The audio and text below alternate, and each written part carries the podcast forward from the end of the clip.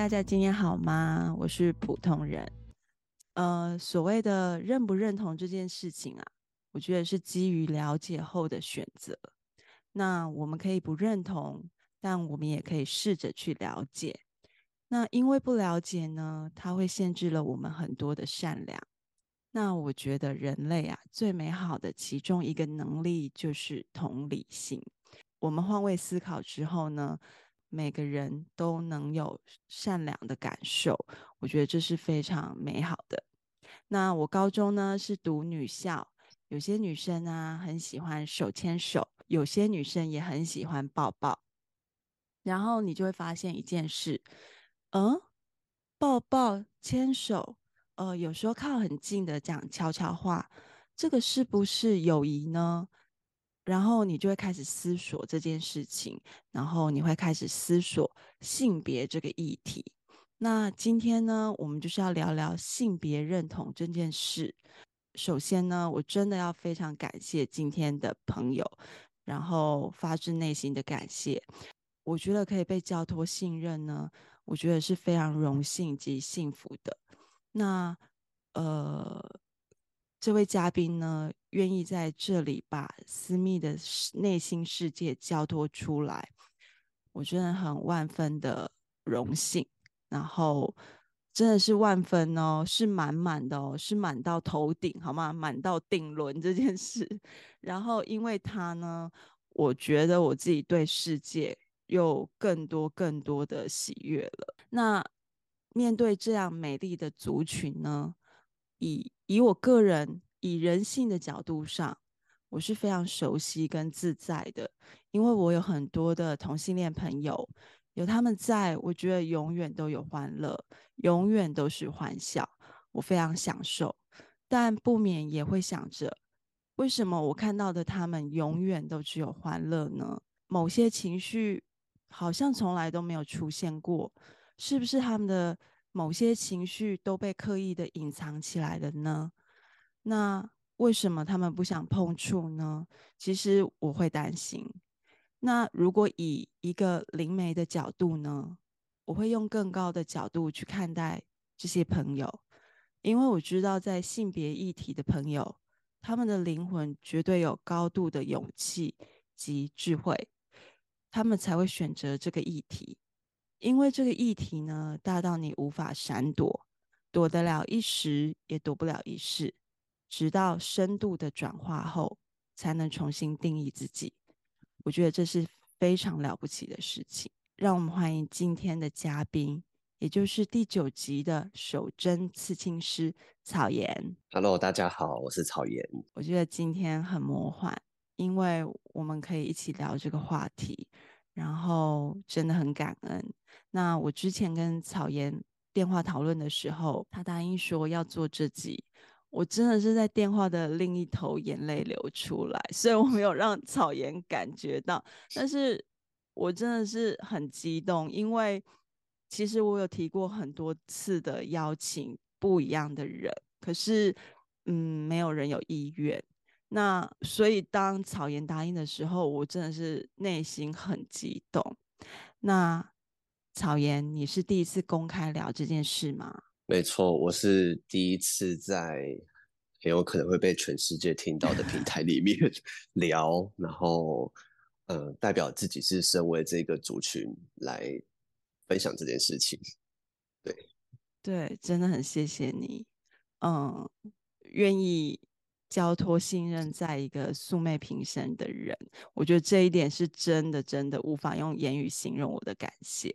那嗯、你是几岁感觉到自己喜欢男生这件事情？呃，我我发现我有两个阶段，第一个阶段是我还不认识所谓的喜欢跟爱，嗯、然后我喜欢某一种类型，我是不是代表什么东西？但我只知道我在国小的时候。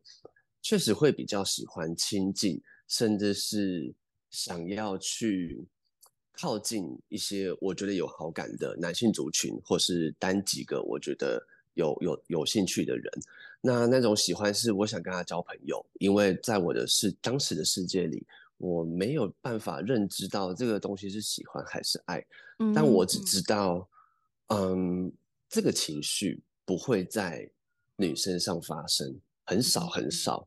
嗯、那第二个阶段就是，我发现同性恋这三个字，或是这一个名词或族群，是在高中的时候，嗯、所以我真正的知道自己是跟别人不一样，其实是在高中，然后才回去梳理前面那些情感，才发现原来那些情感里面去。呃，是包含着这些东西在里面的，所以我我大概是分了高中跟国小两个阶段，才萌起的自己知道，我原来对某一种类型的性别、某一种特定的符号感兴趣，这样子。你这个事情啊，就让我想到，其实以前呃，我在就是当呃儿童美术老师的时候，然后有一个小朋友总是会让我觉得，嗯、呃，有点心疼，因为。呃，他爸爸，他永远都是爸爸带他来的。他爸爸带他来到教室，然后门一关上，他爸爸就是离开的那一瞬间，他就会冲进教室，把我柜子里面，因为我们有很多小朋友的儿童美术会有很多道具嘛，那他就会冲进那个道具的柜子里，打开，然后会拿很多丝巾，呃，彩带，然后他就会把所有的彩带都绑在身上。变成裙子，然后有一些丝巾会绑在脖子那边，变成啊、呃，好像一个装饰这样子。然后他每次都好开心。然后我觉得，我觉得那种解放，第一，我当然了解那是一种解放。然后我也马上意识到他的呃性向，但是我另外一方面又知道说，其实他只能在离开他爸爸的那一瞬间去。做这些事情，然后我就会问他说：“我说，哎，嗯、呃，比如说我叫他小伟好了，我就说小伟，你是不是很想要当女生？”他就说：“对啊，因为他那时候国小，所以他其实讲这些事情是很自然的，而且又是在我们不会批判他的情况下。”他就说：“对啊，我每次啊都好喜欢，就是做任何女生的事情，我就是想当女生，而且他。”在我们学校的厕所，他都是上就是做女生的，他就是他就是觉得这一件事情很开心，他都会说，而且我超喜欢就是上女厕的。他大概才国小三年级，然后我就会跟他说：“那你爸爸有怎么样吗？”他就说：“老师你怎么知道？”我爸爸每次如果发现我这样的话，都会打我、揍我，我就会很难过。然后我就想说，哦，我就喜欢嘛，又没有办法，我就是喜欢，我也不知道为什么。我每次就是只要想到他这个故事呢，我就会觉得，嗯，其实很心疼，然后也觉得就是很辛苦。那我想他现在应该很好，但是刚刚听到你这个故事呢，我就会。就是小小的想，又想起了这件事情。那你觉得啊，你自己感觉到你自己是喜欢男生的时候，你觉得你心境上有什么转折吗？嗯，对我来说，当下知道同性恋，我是同性恋，然后我是男生之后，嗯，我觉得他好像不仅仅是转折，而是一种原来这样子可以，原来他，嗯，或者是我自己。这样子的状态有一个名词，嗯，然后这个名词代表着就是全世界都知道的东西，原来是有被看见的。我的第一个念头其实是很开心，原来这样子的我是有被名词给定义的。但同时，这个转折或者是这个认识，却让我脑袋里面所有对于自己、对于社会以及社会这个框架以及我可以做什么，嗯、对我来说是一个完全的崩解。就像那个崩解，有点像你小时候意识到每一个人都会死掉，你自己会死掉，爸爸妈妈会死掉，同学有可能会死掉。嗯，然后你开始去想象或是去理解，说有一天你身边的人都会死掉，包括包括我自己。所以这个冲击对我来说有点像，呃，你不喜欢女生，但你知道这件事情。嗯，你可能要面对的是什么？那你可能会面临很多眼光，嗯，甚至是我自己怎么去转化对自己的认识之后，那我又该做什么呢？是不是我连找工作，或者是我连表达自己喜欢什么样子的人，是不是都不行？这对我来说是喜悦之外，我现实生活可能会开始面对的事情，所以我才，嗯，我才觉得它好像不仅仅是转折，它好像某一种奠定了我未来的人生里面可能会遇到事情的某一种基调。嗯，嗯，那你觉得你在呃真正认识你的这个性向之后，你有对自己批判过吗？有，那个批判非常的巨大，嗯、然后那个巨大感是。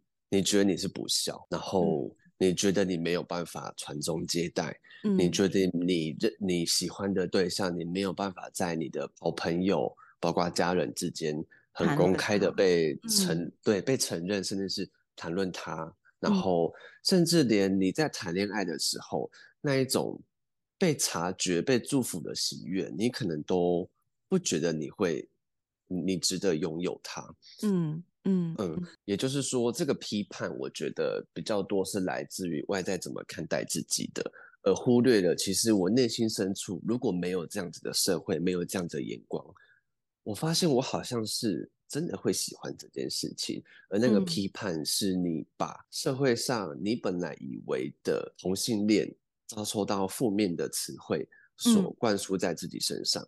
但是我觉得从现在的视角来看的话，嗯。这些东西其实，在那个当下并没有发生。你听到的都是社会对同性恋这个词的指责跟负面传达。但是，我的父母亲、嗯、我身边的朋友，真的对我这样子做了吗？如果是现在的我，我会告诉以前的我：你你现在其实并没有发生这件事情。嗯、那也许要等到你尝试之后，或者是你有更多的智慧去认识、去表达你自己是谁的时候，这件事情可能不会发生。但这件事情也很残酷，就是你不管从电视上，或是你自己上网搜寻“同性恋”这三个字，对，你永远只会获得就是负面的词汇。所以你要在那时候告诉自己，你其实是有被祝福的，你未来其实是会被认同的。这件事情可以由你自己去创造出来，这件事情非常的困难。所以我会觉得，当时因为你想在社会，想在这个世界上生存或扮演好你的角色。呃，确实会用这样的机制来，来，来否定自己，来，来限制自己，这样子。嗯，所以一开始会活在那个自己制造出来的恐惧氛围里，对不对？对，没错，没错。嗯嗯，那你有跟家人聊过这些话题吗？嗯，没有直接的聊过。嗯，然后其实会聊，也是因为最近几年才开始。有办法跟我的妹妹，然后跟我妈妈聊，但是在最近几年之前，其实都是借由社会议题，比如说同性恋的公投，或者是同性恋的游行，嗯、当家人主动提起这个议题的时候，我们才会去稍微的聊。但其实我都是非常小心的，小心到我不让自己有任何机会去表达出，对，表达出我可能是。而是我只会表达我认同，甚至是嗯，看当下谈话的氛围来决定我要用什么样的方式去接触这个话题，这样子。嗯，那呃，你刚刚有说到你跟妹妹，然后跟妈妈有一点讲到这些事情。那你有发现，你碰触你，当你真的碰触了这些话题之后，你有没有得到一些解放，或是你觉得哦，其实讲出来很舒服？有，然后嗯，我觉得在讲出来那一刻，我发现我突破了某一种自己的信念。那个信念就像刚刚讲的，嗯、我所谓我觉得。我以外的社会，我以外的亲人，我以外的呃不认同呃应该要有的样子的，嗯，投射的角色，嗯、其实在我真的认识他们，然后试图要表达我是同性恋的时候，其实，在那一刻你会意识到你是完全被接受的，甚至他们的想法其实是跟我一样。在真的讲之前，我其实有很多心魔，比如说我会跟朋友分享我跟家里的相处情况。我妹妹或者是我妈妈，那其实很多朋友都跟我说，其实他们知道、欸，哎，你你自己知道他们知道吗？嗯、有时候他们在这些话题里面，其实都是出了善意，甚至是有一种在诱导我去信任他们，嗯，告诉我我可以放心的跟他们谈论这件事情。但是在那一刻，我尽管知道有这个可能，但是我没有办法。那这就是自己的心魔。你已经实际体验到对方是怎么样理解你的，但是你还是在克服这一些所谓外面的框架，你以为的世界，你以为别人会用什么方式来回应你？我觉得这个才是最难的，就是你自我的认同，你怎么认同同性恋？你怎么表达同性恋？十种同性恋，十个人对于同性恋的定义跟开放的程度就会有不同的程度。那我为什么要让自己也说现在某一种我以为或是我潜意识认为我应该会受到什么样子的遭遇？等于是说，我们不小心限制了我们自己对同性恋的想法，对不对？我们都以为是别人，可是其实第一步是自己。对，没错，没错。嗯嗯。呃，其实我觉得我还蛮多朋友都是，他们宁愿处在一个彼此都心照不宣的感觉，觉得好像不要去讲破它就没事了，就相安无事，然后相安太平。但是其实，呃，我跟呃，彼此的父母在聊天的过程里，其实就像你刚刚讲的，其实我觉得父母怎么可能不知道？这种东西是一种很直觉的感觉，嗯、很多东西其实爸爸妈妈怎么可能没有察觉到？因为就因为我们是你们的爸爸妈妈，所以我们才会更有感觉。那只是愿不愿意把这件事情给。很真诚的聊开，某种程度以我自己是一个妈妈的角度来想，我觉得有时候有可能不是爸爸妈妈，呃，不去提，而是怕小孩子还没准备好，还没准备好聊这一块。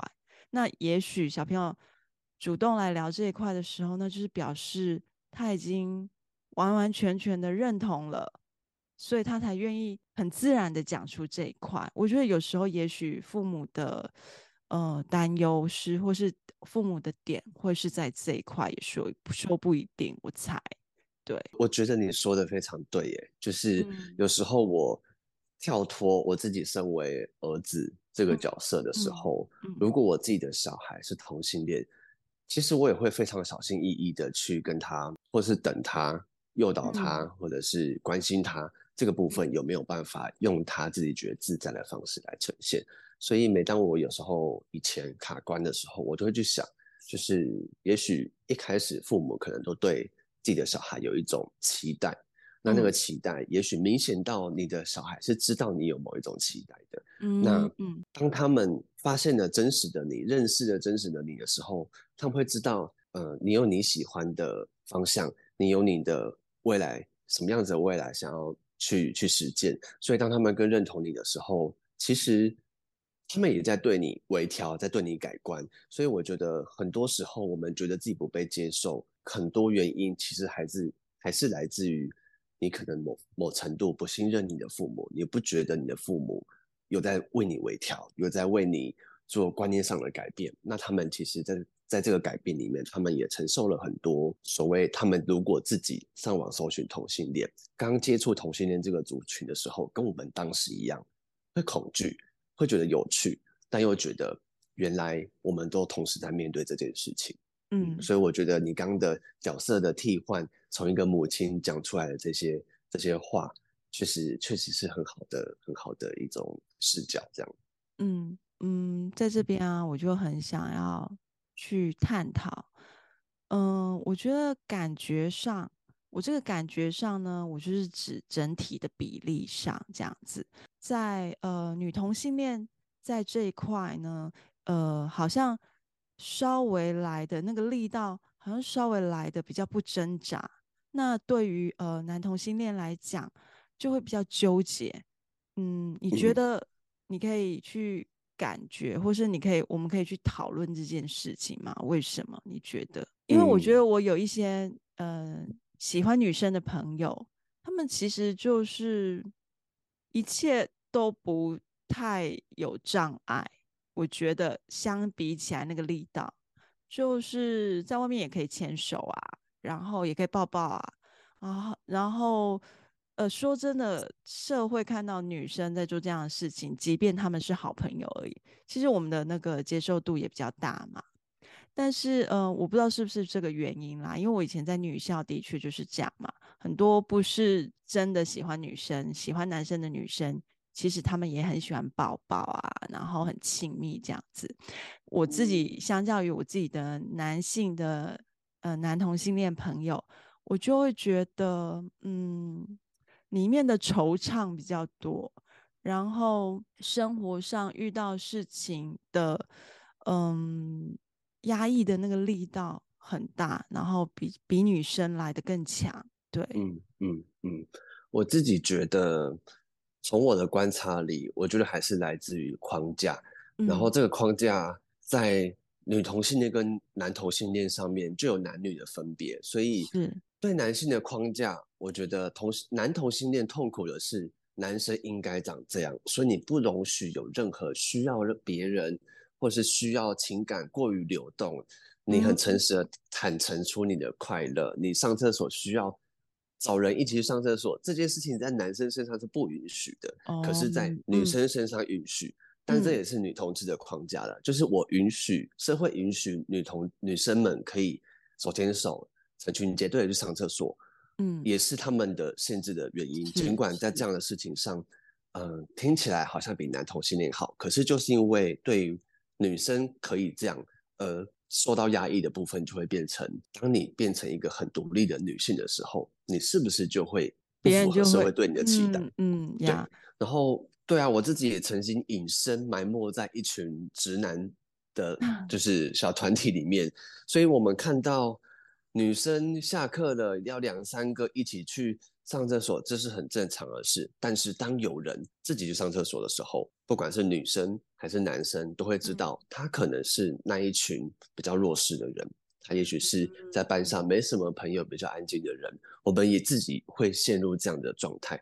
所以你说女生同性友人之间的亲密感、牵手这些事情，在大众眼光里本来就可以被允许的，而我们不被允许的都是超出所谓男生跟女生这个框架。这是我自己觉得，为什么在某程度上，女同性恋比较能够被呃社会上允许的部分是这样，但同时，因为允许，也代表着当他们要跳脱这个框架的时候，他们要面对的呃压力的程度也是一样的，只是在不同的面向遭受到不一样的限制或者是迫害吧。对啊，嗯嗯，对。我觉得就是，这就是你讲的男这个社会对于男子气魄这件事有绝对的呃期待，然后。呃对女生的呃能力是有期待的，所以我觉得你讲的很有道理，就是其实没有女同志或是男同志哪一个角色其实呃比较呃好像少一点，其实。那样的问题是一样的，只是他们发展在不同的领域里，所以，嗯，我觉得你你这样讲完之后，我就完全好像又可以更理解了，因为我之前会好像也是呃有一点这种女校迷思，就是觉得说好像女生好像好像好一点呢，可是听完你这样讲之后，我发现哎，其实没有，其实各有各的问题，只是。发展在不一样的区块，嗯嗯嗯，对，没错。那我在遇见你之前啊，我其实真的问了很多我的呃同性恋朋友，但是其实真的没有人愿意聊。那即便是变身啊，或是匿名啊，其实都没有人愿意。嗯，那呃，我很想要了解说。你觉得这里面的苦涩是什么？呃，在这样的族群里，他们拒绝的原因是什么？那为什么你愿意公开聊？你可以跟我们聊聊这个心境吗？我觉得我愿意公开聊，一方面我觉得我在我在身为男同性恋这一条路上遇到的阻碍、遇到的迫害，或者是遇到遇到所谓的抗争，好了，其实是。少很多很多的，比起真的遇到歧视，被真的是被拳脚相向的人来说，我的我的程度很少，所以对我来讲，嗯、我在这里没有受到创伤。嗯，这个创伤完全都来自于我怎么理解自己的，嗯、我把自己放在一个限制的信念里面，然后我自己不认同，所以我面对到的世界就不认同。然后因为我没有迫害，所以这个伤痕的程度对我来说，它影响没有这么大。但我相信冲击比较小，没错。但我相信十几二十年前的同性恋，不管在哪一个平台，你在私人的书信里面要讲到这件事情，我觉得。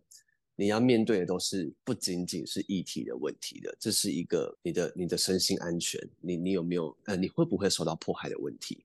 所以我觉得我完全可以理解为什么有些有些人他没有办法很公开，尽管他已经知道自己是同性恋了，那他可能也在呃同性恋的圈子里面就是嗯自处了一阵子，但是为什么却没有办法公开？我觉得我自己想到。的举例是像，假设我今天我的人生受到某一种创伤，那那个创伤可能是外在的世界，或者是我我曾经车祸，我受到一个实体的创伤，嗯，这个对我来说，它是一个恐惧，这是一个关于生存、关于伤痛的问题，嗯，那我可以谈论它吗？嗯，如果这个。伤是由别人伤害我而造成的，我有勇气揭开它，谈论它吗？嗯，那再夸张一点，就像。受到性侵害的，不管男生女生，对他来说，这是一层很巨大的阴影。他在往后面对身体接触，碰到类似形象的犯人的样子的时候，他会恐惧。那他每谈一次，都会接触到他的恐惧的时候，这件事情有办法谈出来吗？我觉得，嗯，那可能是很煎熬的，对不对？对，那是很煎熬的。当他没有办法。或是自己没有办法处理这一块伤痛的时候，他没谈出来，就等于这件事情再发生了一次，他等于又在伤，嗯、他等于用这个过去的经验又伤害了自己一次。所以，尽管他现在活得很快乐，他可以表现出自己同性恋，可是对于曾经走过来的这个创伤这一条路，他可能会在同时的陷入到那种恐惧、被排挤、被伤害的过程里。所以，我觉得。在我的理解里，应该应该会是这样子吧？对啊，嗯，对，你刚刚有讲到一个重点，就是生存嘛，在可能呃我们的上一代好，或是可能十年前的更封闭的状态里，我觉得的确好像有时候隐藏反而是一种生存。你讲了，等于嗯、你没有办法在这个社会框架下。呃，好好的生活，所以你会想要保护自己，一种很基本的防御自己嘛。那嗯，可是我有时候啊，在面对我的呃同性恋朋友的时候，我不能说他们无力，因为他们有可能没有，但是我觉得我就会有小小的迫切，很希望他们可以做自己，因为我常常会思考一件事情，就是。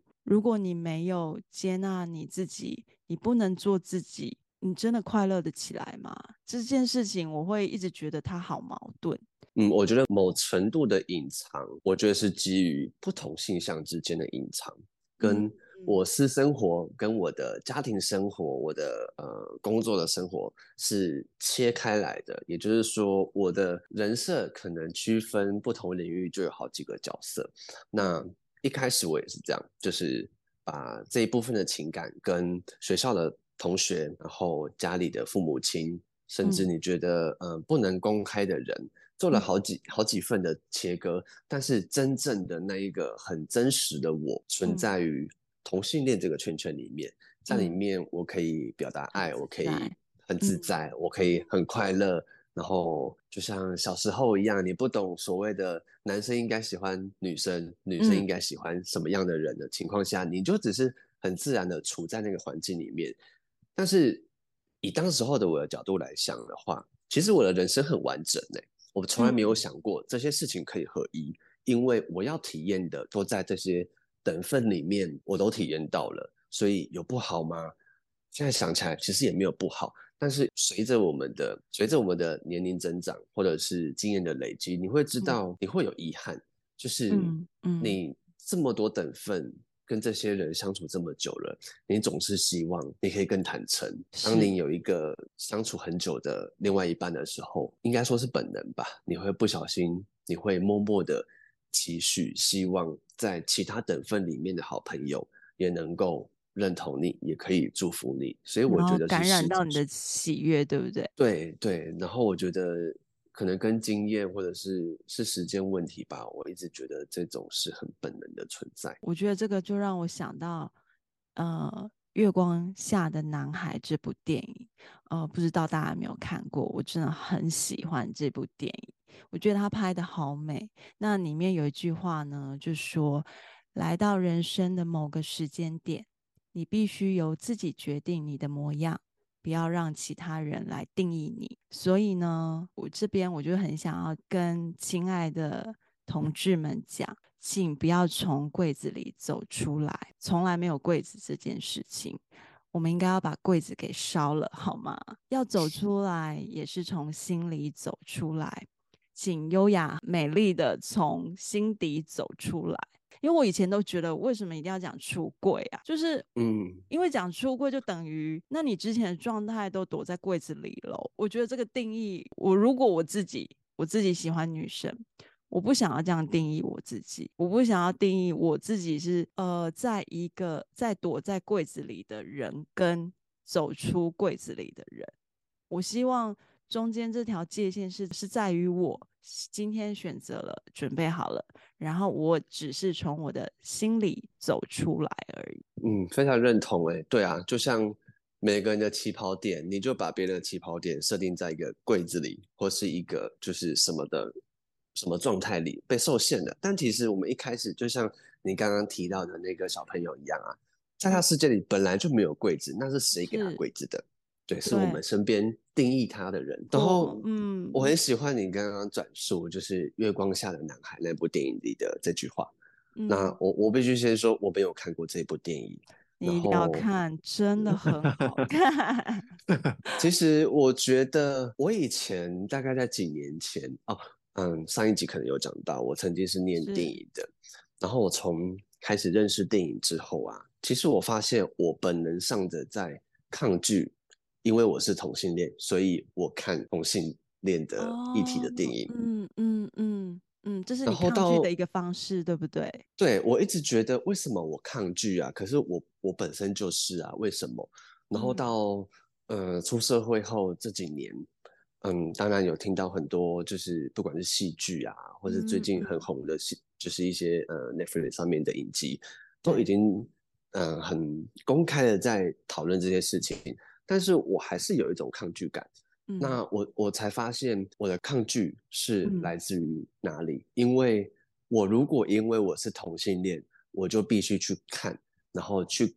看完之后去理解，或是因为看了我才能认同自己的话，我觉得这是一个本末倒置的事情。对，嗯、然后而且里面就会充满着许多同性恋的语言，但其实我必须说，在现实的生活里面，我很，很难发生，对，对，对，很难发生。我的我的同性恋朋友其实很少，然后我也不觉得我非常理解同志这个族群现在在做什么，或者是我很、嗯、我很认同所谓的。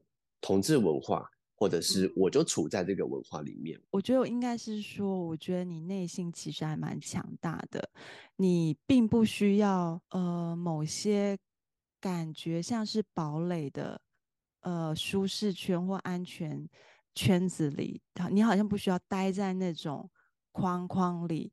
好像有一种被保护，好像有一种被陪伴的感觉。我觉得你那是因为某种程度，我感觉起来你好像是一个还蛮蛮强壮，心理心理素质蛮好的。嗯、不能说其他人不好，而是说看待这些事情，你有你自己的呃。心脏很强的部分，应该是这样讲。嗯，对，因为我曾经也在所谓的同志族群里面经历过一段很长的时间，然后非常认同这个文化。嗯、但我发现，我为什么需要去把大家以为的同性恋符号带在自己身上？嗯、我是不是也把自己当成是一个可以被贴任何同性恋标签的人？同性恋应该穿什么样子的状态的衣服，或是同性恋的审美观很好？或是同性恋讲话、嗯、很有美感，或是 对，对，其实这些真的都是标签呢。对，因为 因为其实我以前的姐姐们啊，她们就是每个都很泼辣，然后然后我最爽快的事情就是，我每次发生这种就是感情上不顺遂啊，或者是说呃人生哦工作上遇到一些鸟事，最开心的事情就是找他们就是讲这些事，因为他们就是会把这些事情的人物骂到就是非常的激烈，然后我听到他们骂完之后，我就觉得哦好爽哦。嗯嗯，对，就是我觉得那就是一种刻板印象。啊、其实有些人其实就是其实就是很自然呐、啊，他并没有他并没有这些我们以为的个人特质。对，就泼辣，然后讲话很很好笑啊，然后很狂野啊，这种没有啊。嗯、像草原看起来就是一个真的嗯方方面面都很好的男生，我丝毫。不会看到他身上有任何标签，我觉得这一点呢，我觉得草原真的是用一种呃很健康的方式来来来面对这个议题，反而让我看到了某种成熟。嗯，成熟吗？我只是觉得不同的圈子都是一个小小型社会的缩影，嗯、所以当我们意识到自己是同性恋的时候，我们在拆除这些。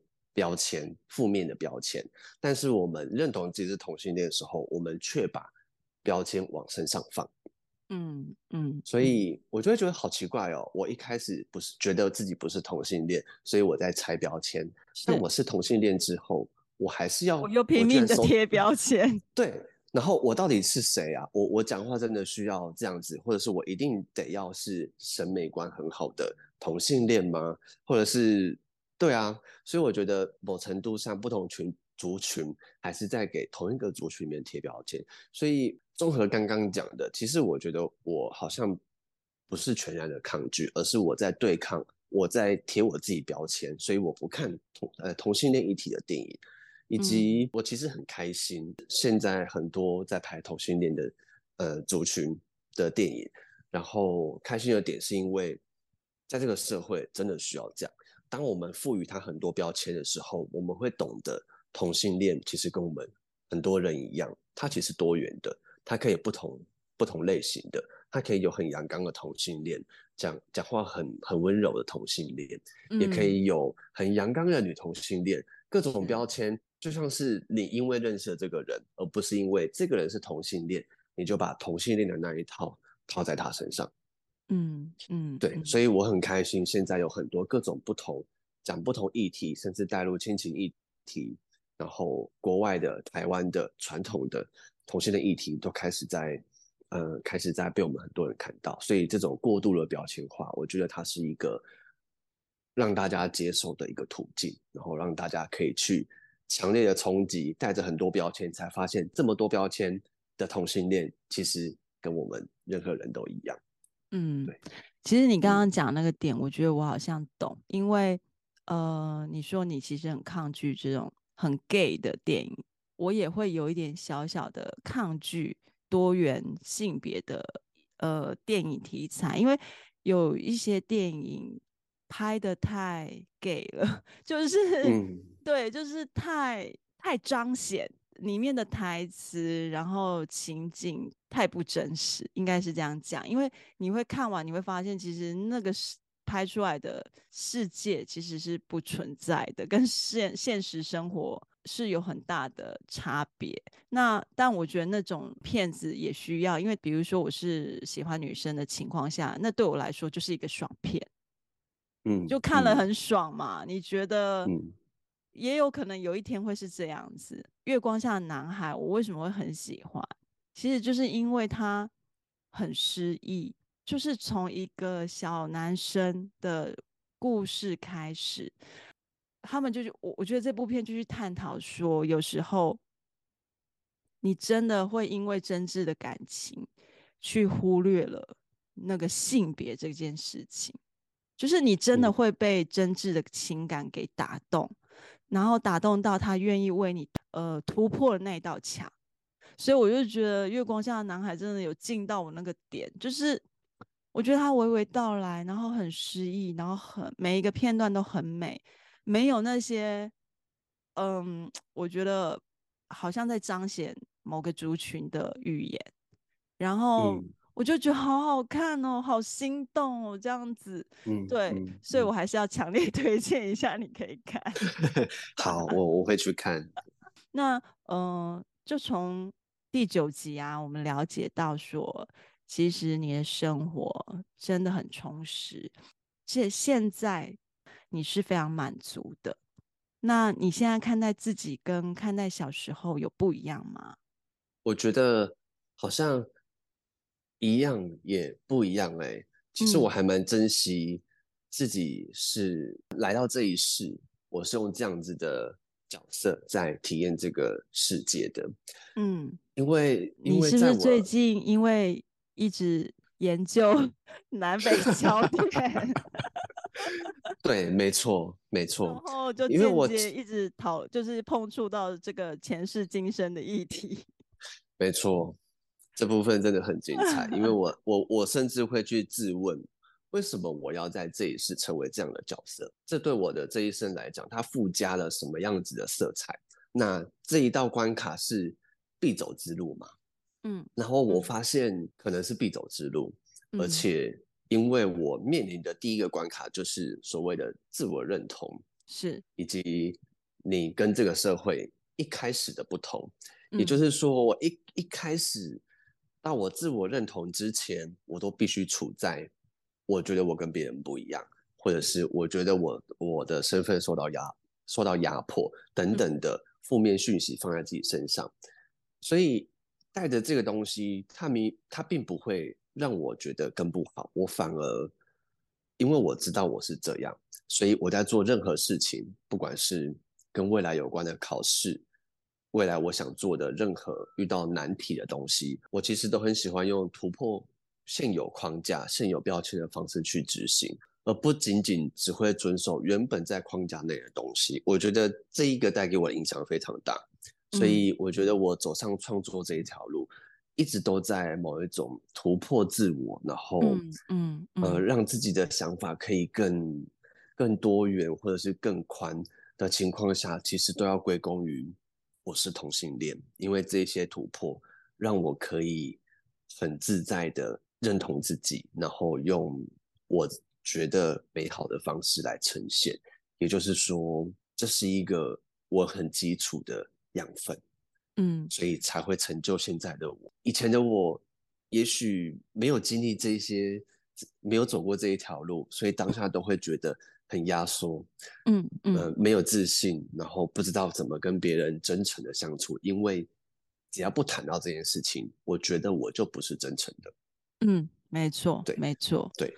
所以我要怎么让自己更真诚呢？我要如何打开自己的那一道防线？我觉得我们很常陷入一种为什么这个世界是这样？为什么这个世界是对某一种类型的人是这样子？所以永远都在好像把自己压缩在很小的地方，或者是等待外界改变你才能开始改变。但其实我觉得，嗯，舒适圈里面、生活圈里面，其实是，嗯，如果现在的生活放在小时候来看的话。嗯，现在确实是以前很向往的生活，因为你身边都是跟你认同的人，认识你的人，你可以坦诚一切的人，甚至现在我的家人，呃，除了爸爸这道防线还没有 还没有攻破，对，但其实但其实我今年跟我的伴侣已经结婚了，然后、恭喜哦，对。那那其实妈妈、妹妹、阿姨们，他们都知道，而且是带着幸福的，所以我们去登记，好感人哦，真的要哭了。在那一刻，就是去登记那一天，我们拍照啊等等的，都传给妈妈他们，分享给妈妈跟妹妹他们看。嗯、你会知道，你这一刻真的是合一，你不再是有区别的，嗯、那你才发现。哦，这边好难讲哦，有点身体妈妈的感动感，好像它是一个感受。你会发现，你很多拼，嗯、你很多不同领域里拼的拼图，它居然可以成为成为一片。对，我觉得这很难得，因为你现在讲的东西真的又是另外一回事。因为很多我的朋友愿意公开的，他们都没有办法走入婚姻，真的，因为他们会觉得。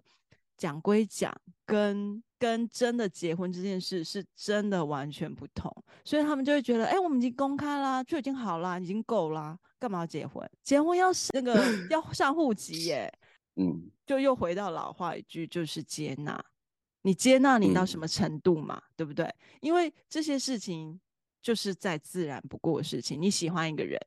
你喜欢到一个程度，你想要再跟他更多的时间相处，那你就会交往。那交往一段时间之后呢？你觉得你跟他想要开始建构某一些不同的生活方式，那你就会想要结婚。其实这些东西都是再自然不过的事情。有时候我会觉得，其实不管外界怎么呃定论这些不同族群的人。最重要的，绝对还是你自己怎么看待你自己。嗯，对，没错，我我非常认同。哎，有一件事情很值得讨论一下，就是打从我小时候知道我是同性的那一刻开始，我就不曾思考过所谓结婚对我的意义是什么。嗯，嗯，嗯，但是社会对于结婚有很多意义，有很多个人不同的需求可以在结婚里面去完成，甚至是一些人的梦想。这件事情打从一开始，它就不在我的思考范围里面，嗯，一直到，人生范畴里，对不对？对对，因为你就会知道，同性恋现在就是不被认同啊，然后不等于结婚啊。你可以公开，你们可以在一起十几二十年，白头偕老，但是结婚这件事情跟同性恋真的是碰不上。但是前几年居然台湾可以结婚了，所以。当这些事情在触发你，一直在 push 你去思考，请问你现在跟异性恋们有相同的权利的时候，是你有办法想出你做或不做吗？或者是结婚这件事情对你的意义是什么？到去年中之前，我其实都没有任何答案。嗯嗯，我都只停留于就这样子就好啦，对啊，对，这样就好啦，嘛。对啊，不过结婚就是一张纸，我们需要用这件事情来证明吗？结果一个契机之下，嗯、身边的人刚好很多人在发生这件事情，我才好好去思考，我跟我们的关系为什么要结婚，还真的长出了一个很属于我们两个人的共同答案。尽管我跟他的不一定相同，但我们发现不一定相同里面却有共同的未来的雏形。那我觉得啊，不然我们去登记好了。我们没有把事情闹大，闹大真的是把事情闹大。哎呀，我真的觉得好感人，就是真的很想要喷泪。我觉得台湾这件事情啊，真的是华人的骄傲。就是就是台湾那个时候就是通过这件事情，我觉得我真的超激动的。我这个人对世界的很多政治话题，我都是很无感的。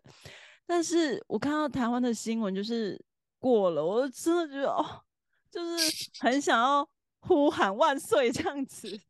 真的，真的，真的，啊、而且我觉得连我都那么激动，我觉得，我觉得很多同性恋的朋友们一定是真的就是觉得喷泪吧。对对，而且在过之前不是有公投嘛？那时候公投也没有过半数啊，那时候真的是泼了。一个一大桶冷水耶，嗯嗯，但是最后还是很神奇的过了，我觉得，嗯嗯嗯，就是对的事情它一定会发生，真的不要担心，真的。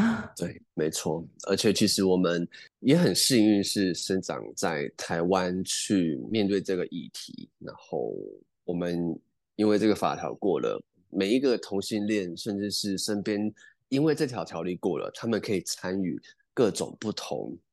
朋友、伴侣，各种形式的婚姻的祝福的给或是接收，我觉得这是一种加速大家对于这个呃多元族群的认同感的一种很强的、很强的助力啊！我觉得是是、嗯，对对。当我们在在做这些事情的时候，其实我们也是在身为台湾本身做给其他相较封闭的国家看。我觉得自己是在。嗯不单单只是台湾在发生，或是亚洲，这是一个做给做给世界上的所有人知道或是认识，嗯，这个议题。那你觉得你自己结婚后有就是来到一个更新的风景吗，更大的画面吗，就像你刚刚讲嘛，这些 你感觉的零零碎碎的小图片，它居然交织成一个风景了，欸，这样子。嗯，如果结结婚这件事情放在放在我们现在的关系上来讲，我觉得我们的某一种对未来期许的能量变得很强。人家说不知道这样形容好不好，很多人不结婚会觉得结婚是所谓的某一种爱情的坟墓，但是我觉得结婚这件事情它本来就是有一定的范围，这个范围是由两个人的关系去建构起来的。所以结婚之后，我们确实建建构了出一个范围，也许以家的范围的范畴来讲好了。我们知道，我们在这个范围里面，我们是同在的，而且家里面所有东西，四只猫，我们都在同一个起点上去发散，去面对这个社会。你会发现，这个发散不仅仅在于你的关系里面，而是对于未来想要。你身边有没有人在支持你？呃，成为你更想要进步的那一个人的那个样子，或是那个目标？嗯，然后这是基于我们俩的关系，但是放在比如说父母亲或是其他朋友之间来看的话，是变成一种，嗯，对我来讲，因为其实我们二月才去登记，到现在不过就是两三个月，新婚我觉得这件事情是新婚这件事情。还在发酵中，所以我很难讲出长远来看它会变成什么。但以现在来讲，我觉得突破了某一种我某一种呃小时候带上来的个性，就是我很难接受祝福。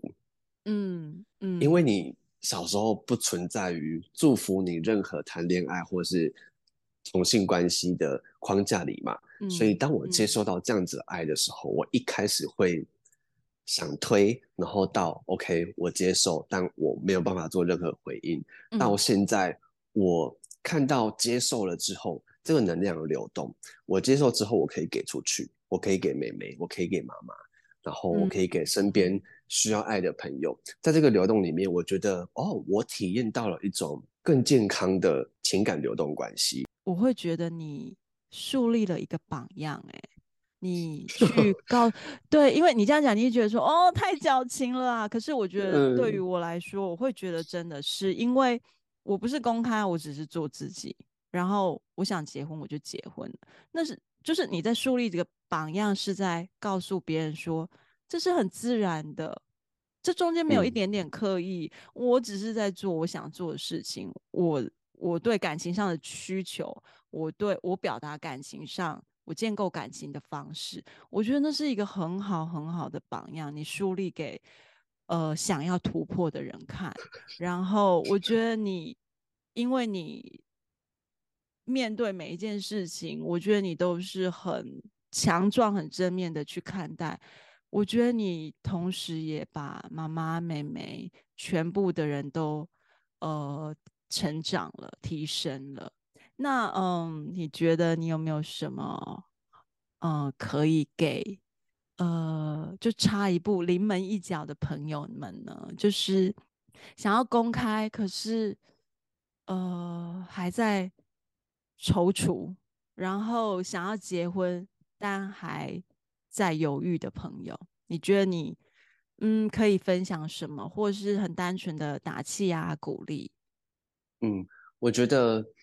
就还是看个人选择，但如果在自我认同这一部分，它不是你想做的事，而且我相信一定有很多真的是带着恶意的眼光来看待这个族群的人的存在，就、嗯、而且这些人很有可能真的是你最亲密的人，也有可能是你的父母亲，不排除有这些可能性的时候，嗯，嗯嗯。其实你你并不是在。欺骗他们，而是在这个关系里面，当对方没有办法接受的时候，当我们强加一个念头在他的世界之外，其实我们互相都在做相同的事情。所以我觉得还是回到最核心的，现在的你会做什么事情，会做什么选择，然后你更认识自己了吗？当这些面向你都可以补足，你为什么做这个决定，而且了解的时候，我觉得。当下这个决定是非常好的。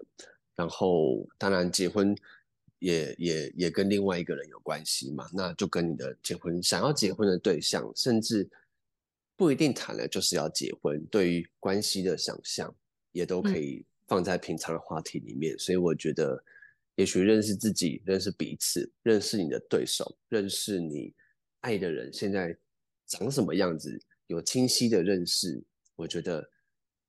也许才是这些解决问题的最核心的问题，而不是你做了什么、公开了什么，嗯，或者是成为了什么，嗯、才能够去化解这些事情。其实我觉得你讲的真的很近我的点呢，因为之前就一直在跟朋友讨论一件事情，就是说大家都一直强调爱自己嘛，那。虽然我觉得爱自己已经变成一个商业的的的口号了，这样子就是你要买什么东西，女生更严重，你就要爱自己啊，你就要买给自己。对，然后就想说，哦，对，好像这个是爱自己的表现。然后很夸张的是，我之前去看牙医，然后 连我就想说，连看牙医都可以用这个口号，真的太太猛了。我去看牙医的时候，然后。那个牙医就跟我说：“哎、你有一个牙齿啊，你已经弄了那么久，时代都在变，现在的那个牙齿的最新的材料很漂亮，很自然呢，你要不要换？”然后我就还你知道妈妈嘛，就在想说：“哦，这么贵，可以我我花这笔钱可以买多少小孩的东西？”然后医师就看我在那里踌躇的时候，就乘胜追击说。女人呐、啊，尤其是妈妈，要爱自己。然后，然后我就觉得，哇，这个爱自己无缝接轨，就是各个领域都可以展现它的好用，这样子。对，那、嗯、对，那话就回到原点，就是我们一直在跟大家讲说要爱自己。那问题是，有人知道怎么爱自己吗？就是从草原讲的，爱自己之前，你要先认识自己。认识自己是第一步，绝对是第一步。就是你认识了自己，你才能接纳自己；你接纳了自己，才能爱自己。我觉得这是一个过程，但是，但是很可惜的，爱自己已经变成一种商业模式的手段了。嗯、所以你必须花钱才能爱 自己。对对对，对，就是你，你必须装新的牙套才能爱自己。对，嗯、所以我觉得认识自己这件事情反而被大家忽略了。可是你没有认识自己，嗯嗯、你到底知道你自己想要什么吗？你你你不知道你要什么，你到底要怎么爱自己呀？对不对？所以，嗯、对，所以草颜说的真的是太对了。就是当你在彷徨的时候，回过头来问自己说：“我认识我自己吗？”那。如果我认识，我会怎么做？那如果我不认识，我要不要从现在开始啊？一切都不会太晚啊，永远都不会太晚，对不对？嗯，对，我觉得不会太晚的，因为你明天也要，你现在认识自己了，你明天也要重新认识自己，因为你过了一天，你有可能有新的灵感，你可能开始今天开始悲伤，你每天都在认识各种面向的自己，我觉得每天都是啊，对啊，所以没有。没有什么时候开始才是最好的。不要抗拒承认，我们可能都不如我们想象的认识自己。我觉得就是承认它，然后面对它嘛。认识自己是一件那么美好的事情，何乐而不为？对不对？对对，嗯。我觉得我回台湾，我有一件很重要的事情要做，就是我看到草原，我一定要。大大的一个拥抱，这样子，然后并且拥抱完之后，我就会在他的那个刺青室里躺着，就是让他刺青。欢迎欢迎，希望你不要太难约，我真的很怕我约不到。